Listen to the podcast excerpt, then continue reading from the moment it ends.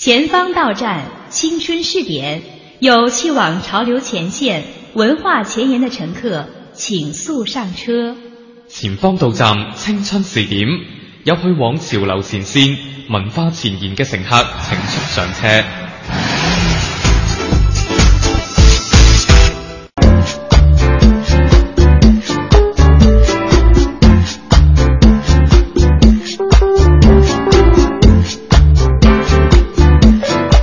各位亲，欢迎继续锁定《嗨青春》。在节目开始的时候呢，是和燕儿姐叙了下旧，同时呢，也和各位分享了一下关于鲁迅版、金庸版、古龙版怎么描写世界杯。那么接下来的时间呢，要和大家说一说过暑假的事儿了，因为现在天气实在是热呀。嗯，暑假呢，我觉得是每一个求学期间的朋友们最开心的一段时间了，因为暑假的时间比较长，是吧？嗯，在这个暑期当中呢，我们可以有各种各样的安排，或者是去游学。或者是去打工，或者是去参加一些公益的活动，或者是。纯玩暑假啊，等等这样一些，所以呢，我们也看到了不同的同学会有不同的安排，而不同的安排将会带来不同的结果。最近呢，有许多香港和澳门的小伙伴的身影出现在了北京，他们是来做什么的呢？除了做客我们节目的，在六月二十四日的上午，还有九十八位同学在北京国家博物馆集结，也拉开了第十届港澳大学生文化实践活动的大幕。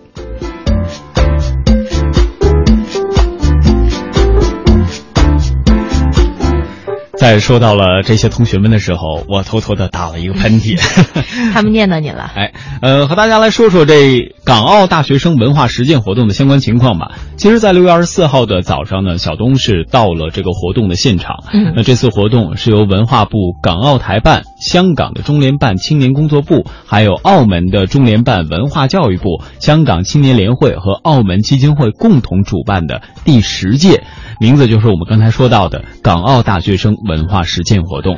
哎，你看到今年都已经是第十届了，呃，也是办的有一定的年头。当然，很多的港澳同学也是在这个过程当中受益。其实呢，我们应该是从。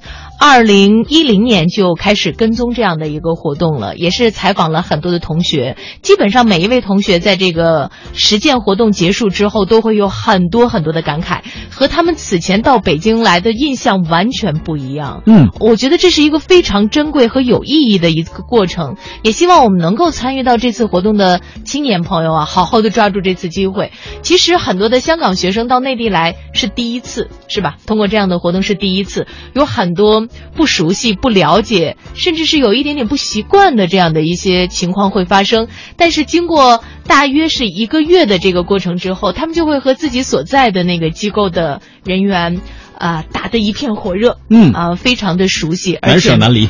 而且也对于祖国的这个文化有着更深的了解，走的时候都不爱走，对，如胶似漆。嗯，这都哪跟哪儿啊？那刚才呢，燕儿姐说到了同学们在实习六周之后的一个相关的情况，因为每次哈现在好像都调整到六周了。嗯，但是这这一届也就是第十届，我发现了一个很重要的问题，就是同学们刚刚来到北京就开始有感悟了。像昨天呃，我们节目的小伙伴舒敏是和各位分享了一下他到军营参观的感受。今天在活动现场也是有很多小伙伴，他们脱稿发言哦，而且聊得特别有点。到底是什么内容呢？我们接下来先通过一段音频的剪辑，一同了解一下。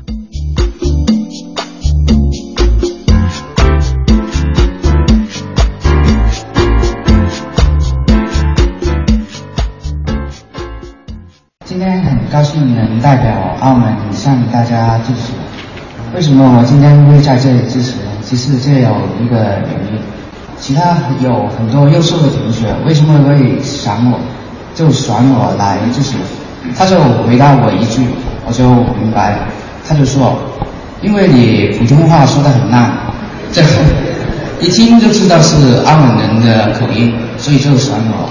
所以我就明白到一个道理，就是有时候你的缺缺点就能变成你的优点或者优势。香港有很多呃有拥有它独特的文化，像是香港的音乐、香港的电影，都是拥有一定的地位。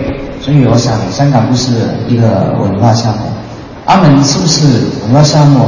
我想，澳门也不是文化项目，因为澳门拥有它对还有它独特的文化。呃，仪式这些文化需要我们保留下来和发展，以呃影响，这需要谁来保护和发展？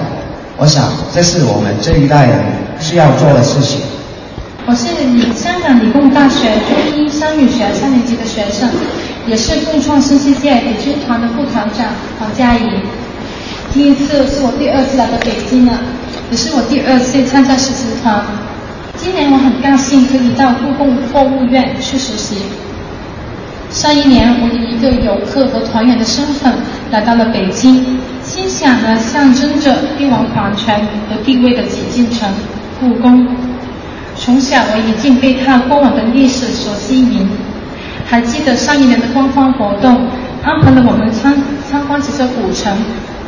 当时我怀着好奇的心情来参加参观故宫，对一个民族和国家来说，今天的文化永远是其生命的寄托和精神的支撑。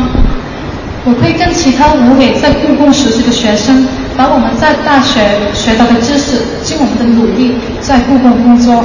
我是来自啊香港岭南大学中文系的学生，呃，即将到恭王府实习的黄婉怡。那呃，很荣幸能有这个机会代表呃文博的同学在这里跟大家一起去分享自己对北京这个实习团的期望。那首先我就想一下，为什么要参加这个实习团呢？我就脑海里第一个蹦出的原因呢，就是我能够再一次来到北京。为什么呢？这个愿望听上去好像特别的天真，因为呃，全因我对北京有着非常就是呃深厚的情谊结。嗯，小时候跟爷爷奶奶屁颠屁颠的跑到北京就到处跑，但是印象特别不深刻，只记得自己特别舍不得，发誓一定要再来。嗯，那今天自己就是进入了大学以后就特别空闲嘛，有实习团，当然就要参加了。嗯，我相信北京在很多人的心中都占有一席之位，那北京绝对是呃必到的一站。我们呃很希望能在北京留下些什么，拿走一些东西。祖国的日新月异的变化，还有那个就业的发展机会，也特别吸引香港的同学。呃，比如说近年来很多香港的呃大学生都呃愿意北上去就业，可是这些挑战可能也妨碍了他们的前进。所以我想，实习团是一个能够快速啊帮我们开启这一扇门的一个机会。谢谢。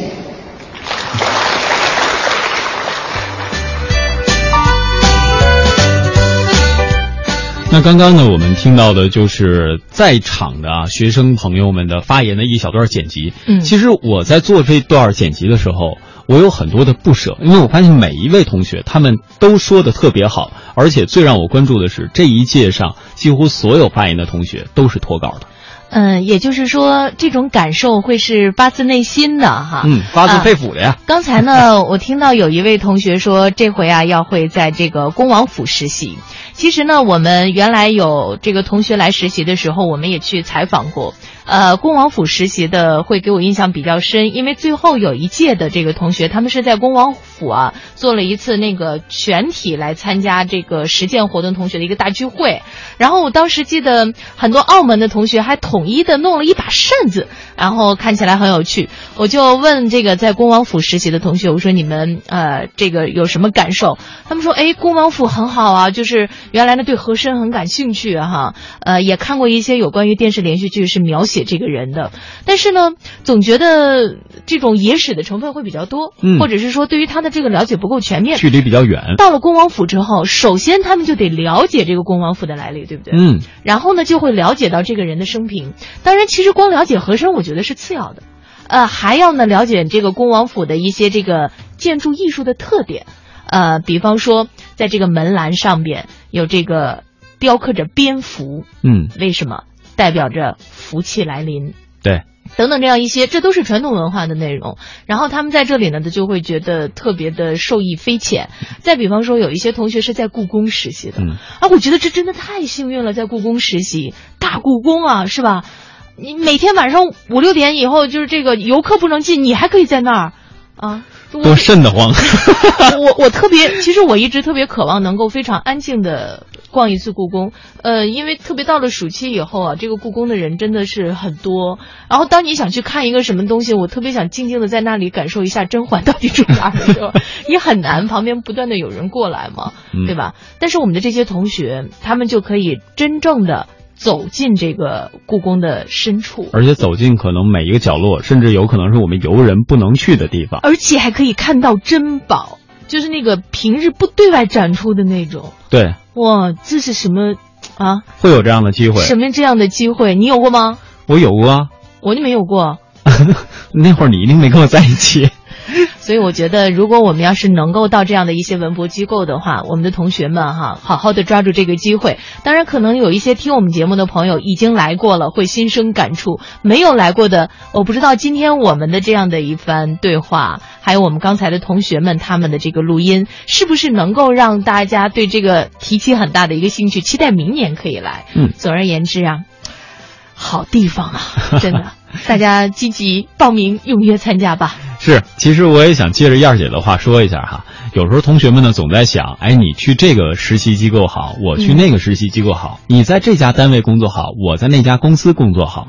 可能我们总是看到别人他手中的优势，没有看到自己手中非常珍贵的东西。在我们看到别人优点的同时，我们也要想一想自己手中都有什么，用好他们，珍惜他们，可能也是非常重要的。对，呃，因为到了北京之后，同学们会被分配到不同的文博机构。呃，刚才像我们说的恭王府啊和故宫呢，算是这种传统文化类的。其实呢，还包括现代文化类的，像国家图书馆，嗯，还有这个首都博物馆、自然博物馆等等这样一些内容。其实我觉得这个也都非常的有趣啊。国博呃国土那么大，然后你可能有很多的机会接触到一些孤本、真本、善本，就是这个机会是相当难得的。另外呢，像首都博物馆。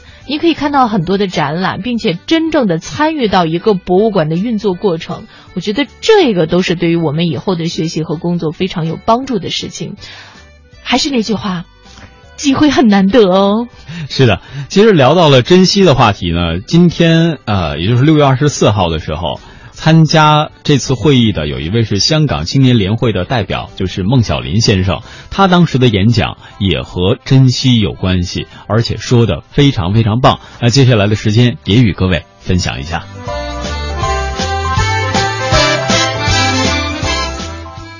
同学们看得出来，在这个天安门的旁边和人民大会堂遥相辉映，这个地方。坐在里边，感觉特别庄严大气，所以按我们现在网络的流行语来说，这是一个高端大气上档次的地方。我今天早晨，因为我是北京人，我父母都在北京，我告诉我妈妈我要来这里。我妈妈说，她上一次来这里的时候是一九七九年，和我爸爸刚认识的时候，刚拍拖的时候。所以说，要没有这个地方，可能也就没有我。我就对这个地方就特别心存感激。那除了这一点之外，我想可能有的同学也了解到，二零一二年的时候，十一月二十九号，我们刚刚当选中共中央总书记的习近平同志在这里参观了复兴之路的展览，发表了一次特别重要的讲话。那在电视上都可以看到，这篇讲话稿在网上也可以查到，非常有名气。那总书记当时参观完展览之后，从历史文化入手。回顾了我们中华民族的过去，检视了我们今天，也展望了我们明天。他提到我们过去的历史是雄关漫道真如铁，说到了我们这个近现代史是人间正道是沧桑，也提到了我们的未来叫乘风破浪会有时。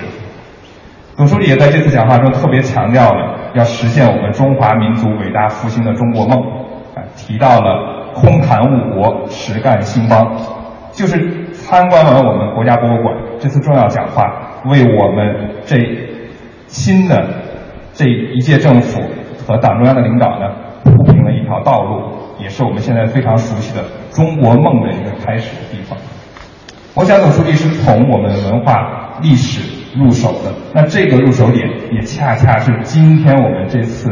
实践活动、实习活动给各位同学提供的一次机会，在历史面前，我们往往会把我们所处的潮流、所处的时代能够看得更清晰，能够放下我们眼前的一些复杂的问题和争执。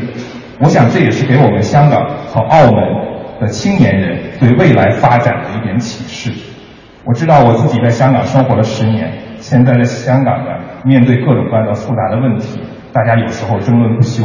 但是回过头来，我们有机会在馆里面多转一转，看看我们丰厚的积淀的历史文化。我们想一想，我们真的可以何去何从？用什么样的方式能够谋求发展？我自己的感悟是这样：无论是香港还是澳门，和祖国同呼吸、共命运、共发展，才是我们现在真正的大的潮流、大的时代。那同学们今天能够来到这里。能够在未来的一个月的时间里，跟我们各个文化博览单位能够在一起学习生活，这个机会特别难得，特别宝贵。在这个一个月的时间里，我也想请各位同学能够真真正正想一想，我们祖国和香港、澳门未来发展之路，和真正的如何让你们能够面对这个大的时代。昨天我在参加香港青联啊。实习团跟中中央企业青年的一个开幕仪式的时候，听到了有的同学提到了四个字，就是我们这次活动、这次实践，希望同学们能够做到了解、学习、信任、合作。我想真的是能在这一个月的时间内能做到前四个字“了解、学习”，就非常不容易了。那以后我们也希望作为香港青年，能够给各位同学提供更多的实践的机会，能够让大家真正做到和内地的青年人和我们祖国真正做到信任和共发展。这也是我们香港青年一点点的心愿。再次欢迎大家来到北京，希望这里成为所有的年轻人中国梦开始的地方。谢谢。各位觉得讲的怎么样？嗯，我觉得最后这个我特别的赞同，就是欢迎大家到北京来，因为这里也希望这里成为各位青年人中国梦可以开始的一个地方。嗯，呃，我觉得北京吧，的确是给青年人提供了很多的机会，因为这里呢有一个非常强的包容性，大家呢都可以在这里找到自己的位置，并且呢发挥自己的聪明才智，取得自己呃想要的这种成就。特别现在是一个特别好的一个时代，就是你只要有想法，然后你够努力的话，我觉得都会取得成功。你看，比方说现在互联网、移动互联网发展的很好，很多的年轻人投身到这个创业的过程里，不一定最后每个都成马化腾、马云哈，嗯，但是这里面也的确有一些是吧？呃，收入相当不错的。竞争太激烈，确实是一个最坏的时代，但这是一个最坏的时代，也是一个最好的时代。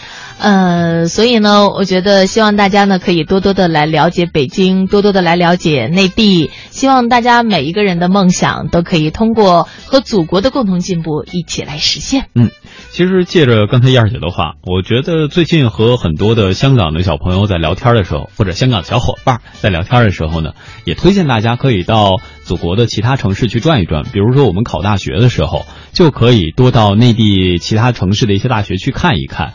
呃。嗯，也能感受到很好的学习氛围、学习文化，而且呢，现在内地大学对于我们香港的小伙伴们也是有相应的招生的优惠政策。那如果各位有问题的话，也欢迎随时联络我们。那在今天啊，也就是六月二十四号，为什么我总说今天？六月二十四号进行的这样的一个实践活动的开幕仪式上呢？呃，我们也看到了文化部副部长丁伟的身影。那他呢，也是寄语年轻人，并且根据自己的一些亲身经历吧，希望各位年轻人可以把呃建设更为繁荣强大的香港、澳门，包括内地的各个城市，以及非常强大的祖国，把这样作为自己的愿景而一起携手努力。我们来听听丁伟副部长在现场的讲话的呃剪辑。大家呢都是香港各个的名牌学校，呃来的这个学生，肯定对将来呢也都是充满了美好的憧憬，对自己呢都有些设计。我想呢，这个呃青年是国家的未来，呃你们对你们自己的这种期望，实际上你们的这个作为越大，你们的能力越强。那么这个国家这个民族将来也就越强。呃，希望大家呢，这个能够通过这一段时间，在各方面都能有所收获。呃，把自己的梦想和香港、和澳门、和整个中华民族的梦想，呃，把它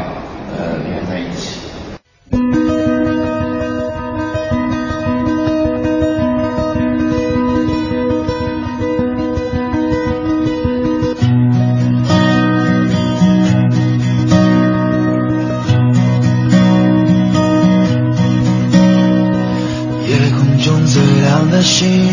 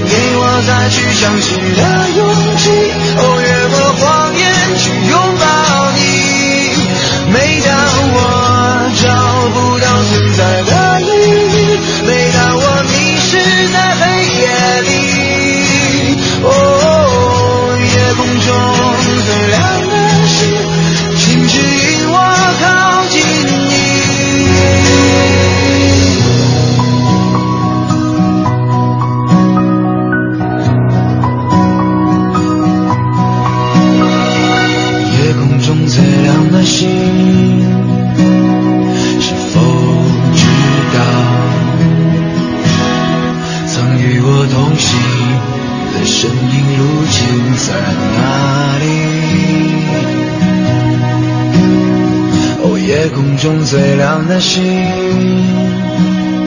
是否在意？是等太阳升起，还是意外先来临？我宁愿所有痛苦都留在心里，也不愿忘记你的眼睛。给我再去相信的勇气，哦，越过谎言。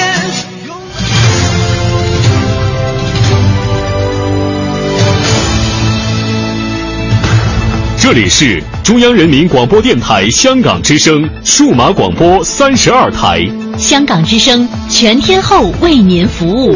以国际化的视野为您提供权威的新闻信息、丰富的文化知识和周到的生活服务。香港之声倾心打造湘江观潮、中华人物、数字新生活、民歌风尚、珠江瞭望、阳光心灵等精品节目。评说新闻中的道理，论述事实中的缘由。香港之声新闻节目，纵览全球资讯，平息焦点话题。他们如璀璨明珠，点亮历史长河。他们如文明文化节目，共享文化盛宴，欣赏壮美诗篇。歌声随聚散的浮云，从辽阔天空而来。音乐节目唱响五彩华章，拨动你我心弦。从旷野大地而来，纵观生活大千世界。世界。生活服务节目，发现生活智慧，展示多彩人生，寻找独家观点。普通话、广州话双语播出。敬请关注中央人民广播电台香港之声数码广播三十二台。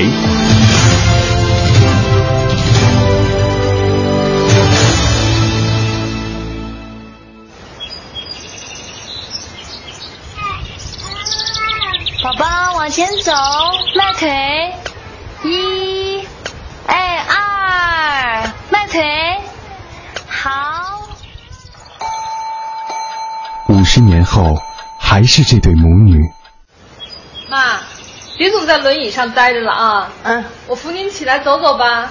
哎，别着急，别着急，您先把胳膊搭我肩上，好好好好，然后再挪腿。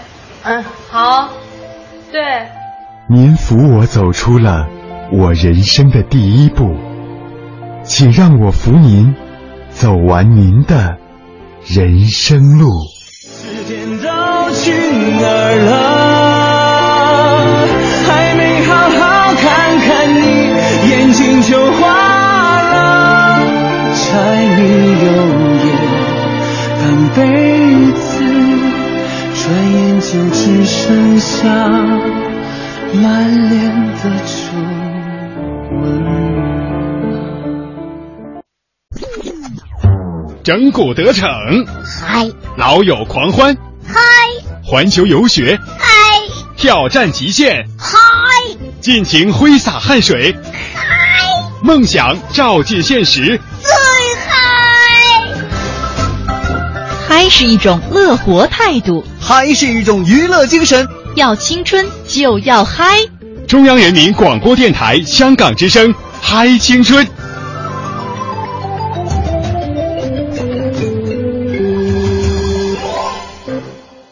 各位亲，欢迎在半点评选之后继续锁定中央人民广播电台香港之声，关注今天由文燕和小东为各位带来的嗨青春。那么在今天节目的下半时段呢，我们和大家将要继续分享的就就是有关于梦想舞台的相关的情况了。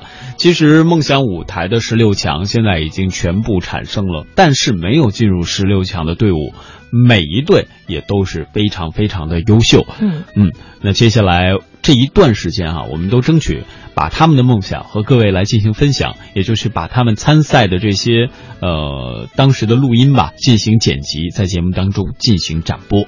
今天走进我们节目的是筑梦遗乡公益团队，他们向往可以通过自己的努力，帮助彝族同胞一同达成心中的梦。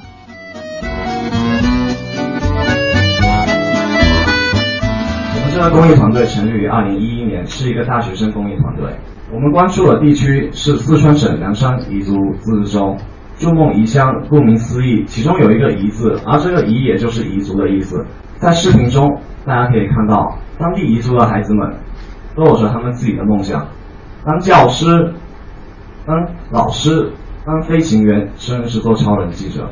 然而，现实是，他们连读书、上学都难以延续，又怎么去实现他们的梦？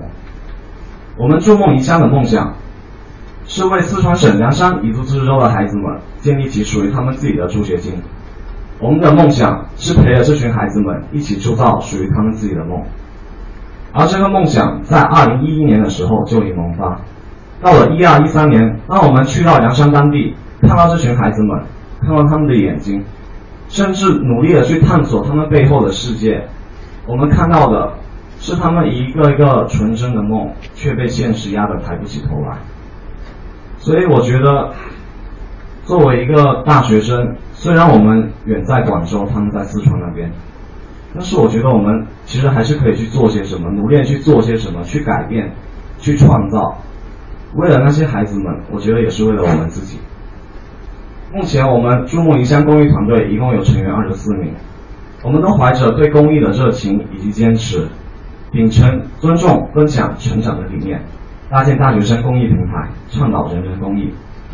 我们筑梦彝乡目前主要是通过开展校内公益活动、线上线下推广宣传，以及参加校内外的公益比赛，去推广我们助学金项目的知名度，并以一对一资助的形式，去和爱心班级、社会人士、爱心商家以及一些公益组织达成合作，获得他们的资金支持。我们举办过很多的创新公益校园活动，例如在一二年的时候，我们举办了筑梦彝乡一心一意明信片义卖活动，通过将我们在调研期间所拍摄的图片制作成明信片，在校园内外进行义卖。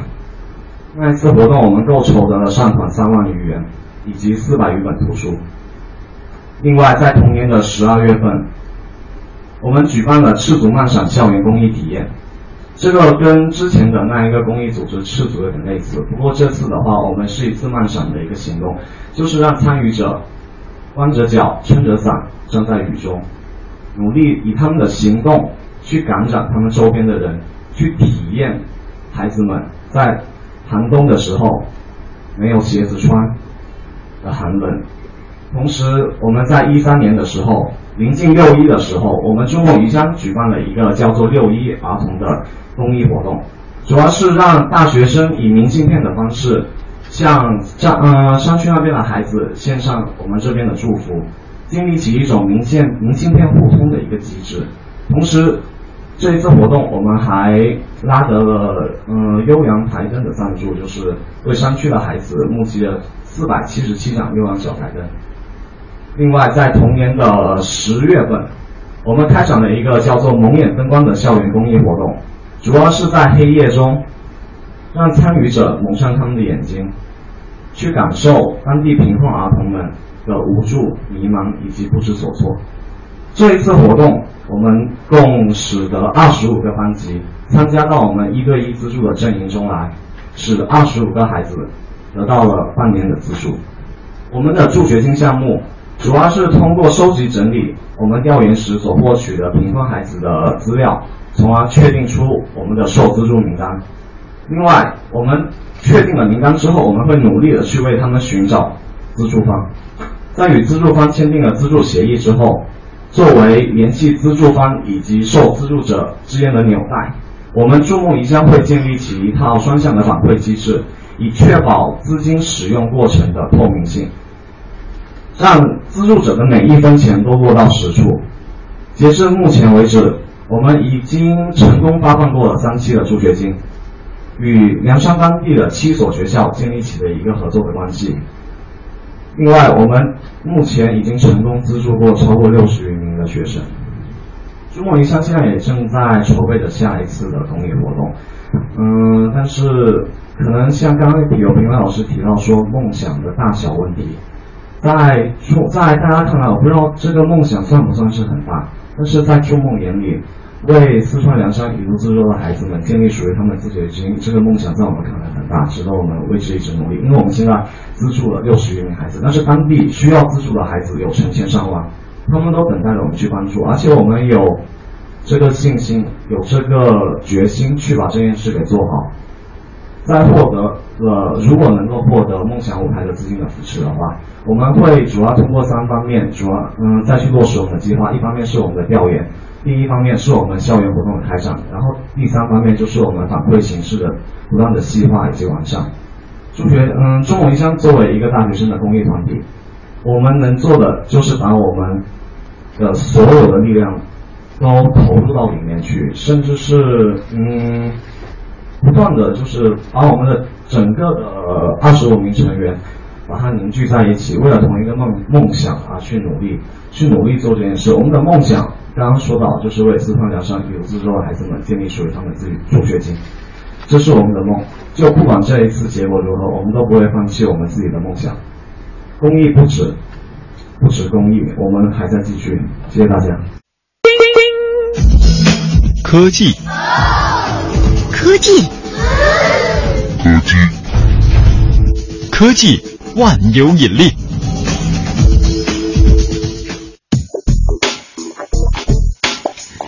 嗨，青春，欢迎各位的继续收听啊！好久都没有和各位说有关于科技的这点事儿了。呃，为什么今天突然要说呢？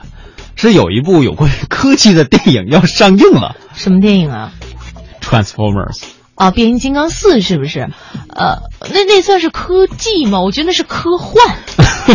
它里边总归要涉及到有关于科技的事儿。关键这个变形金刚四啊，里边有很多的这个中国元素，比方说像咱们中国的演员李冰冰和韩庚啊，都在这个里面。另外呢，植入广告啊也是非常多的，据说包括了各种乳制品、食品。然后还包括了一些酒店，呃，对，然后还有，据说啊，好像还有电子设备。所以呢，经常好像大家在看的，就是有一些朋友已经看过了嘛。都会有一点出现的感觉，就是 看到那一块儿的时候就会笑。嗯，现在还没有公映，它的公映时间定在了六月二十七号。目前看到的朋友可能都是点映。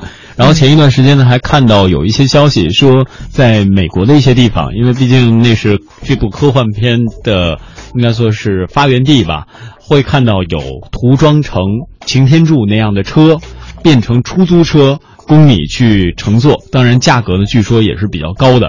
那今天我们要首先和大家说的呢，是关于变形金刚的能源问题，就是关于电的问题。哎，我一直很奇怪，其实他们的那个电都是用太阳能充的哈。他们那个是能量块嘛？哦，你看你就是说没有这种变形金刚童年的。呃，对，当时动画片的时候的确是没有看过，但是电影的时候呢，还是看了三部了。嗯，The Cube。对对对，里边有一个那个能量块儿，后来他们一直都在找哈。呃，我们接下来呢说一下有关于啊一些我们现在比较常用的产品啊。对。你敢把你的这个手机和电脑放在液体当中洗澡吗？嗯，放在真的是液体哦。对呀，前不久呢，在重庆举办的首届助你起航创业大赛的决赛上，大二的学生李唐婉静哟。是四个字的名字，是不是？耶，他就是李唐婉静，展示了自己发明的一种绝缘专业绝缘液，手机、电脑等各类电子产品都可以浸泡在这种液体当中来洗个澡哦。不仅成本低，而且方便省时。也就是说，如果我的手机很脏了，嗯，是吧？嗯，然后我用那个湿湿纸巾等等的，我都擦不干净，酒精棉什么的擦不干净，然后就可以给它洗洗。直接丢里边洗，是这意思吗？嗯，完全是这个意思。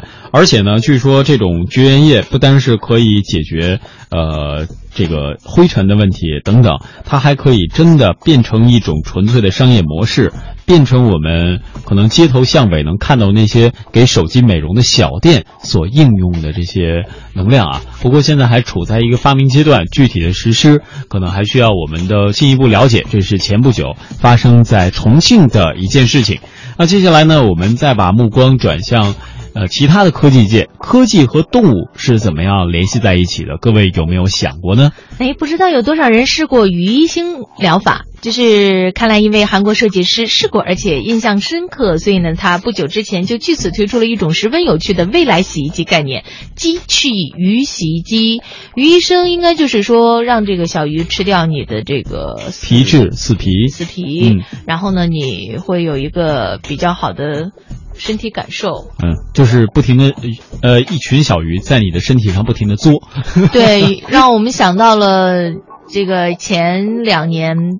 这个泰囧当中，王宝强宝宝宝宝这个角色到了泰国，特别想去做的一件事就是做一次鱼疗。嗯，那这款鱼医生呢，其实。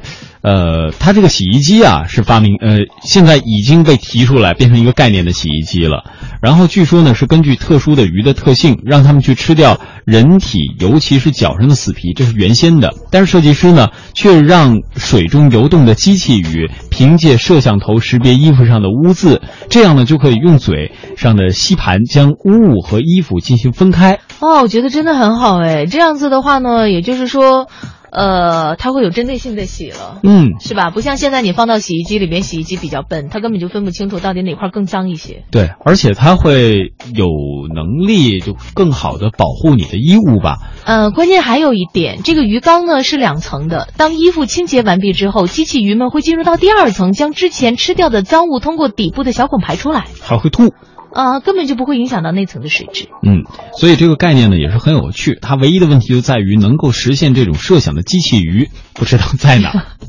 当然了，设计师的任务就是负责想象。或许以后呢，有人会由此得到启发，真的造出这样的一台洗衣机来。我相信这一定是能够实现的。嗯，呃，看看时间，咱们今天的节目呢到这里也要暂时的告一段落了。非常感谢各位的收听和陪伴。